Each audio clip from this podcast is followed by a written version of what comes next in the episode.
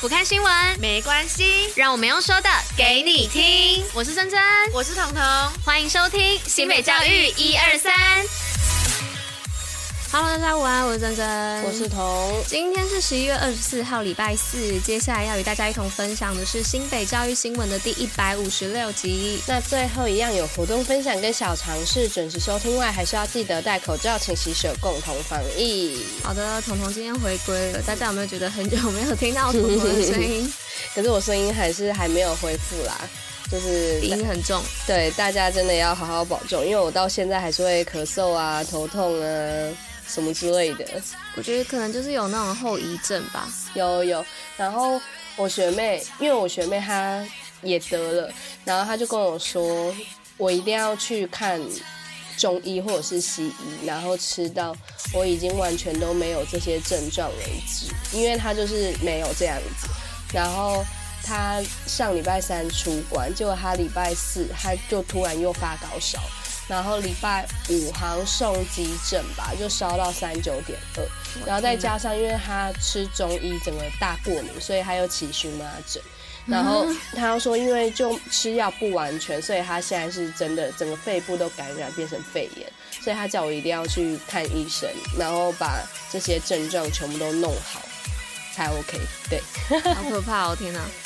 啊，所以可能就是 我一直听到什么可能稍微有点小咳的感觉。还是很好，话不要说太多，我们赶快进入新闻好了。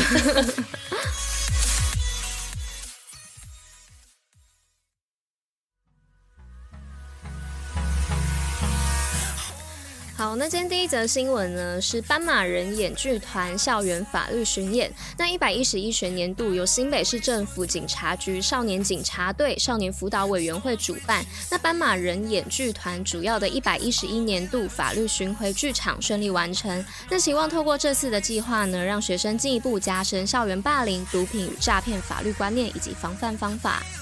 好，那第二则的话是新北登山教育推手课程理念，就是全国第二届优质登山教育推手选拔，还有登山教育、山野教育优质影片甄选评选奖项揭晓。新北市获得山野推手奖、卓越登峰奖，还有山野教育优质影片等三大类七奖项，获奖数是全国最多。好，那接下来呢，第三则新闻要来说，春晖辅导十年有成，守护迷途孩子。那新北市防治学生药物滥用咨询服务团队呢，整合中央与地方资源，结合公部门、学校团队、职工、家长、医疗、社会福利等机构的力量，形塑温馨陪伴的支持系统，让孩子脱离复杂的社会环境以及人际关系，回归校园健康成长。好，那最后一则是硬体投资打造优良教育，就是新北市为了提供最优良的环境让学生学习，在一百零八年到一百一十一年期间，总共投入超过两百亿元的经费，提升教育硬体设备，包含校舍、跑道、直探中心等等的，期望为孩子打造优质的学习环境，创造教育的无限可能。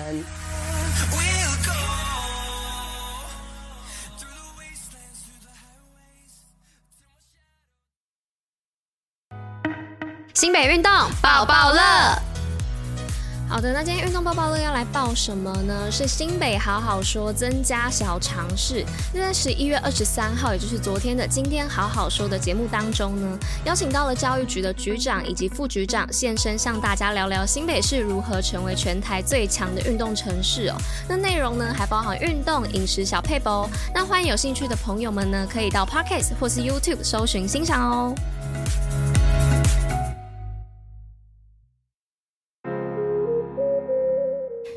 从小尝试嗨，大家，我是彤。那今天的小尝试要跟大家介绍什么呢？就是要来介绍古代的快递啦。那以食物的传递来说，这件事其实早在夏朝的时候就已经产生了。那到了商代的时候，就已经有专门传递信物的人。西周的时候就分有步船跟车船的分别。春秋时期就有出现马船。而秦代的公文呢、也分有快递，也就是集字文书跟非快递。是普通文书的分别。那到了汉代啊，快递都是以马递的方式来传送。那在南北朝时期，紧急的公文传送的速度是要求每天要四百里。那隋唐时期的敕书等等的快递则要求每天要五百里。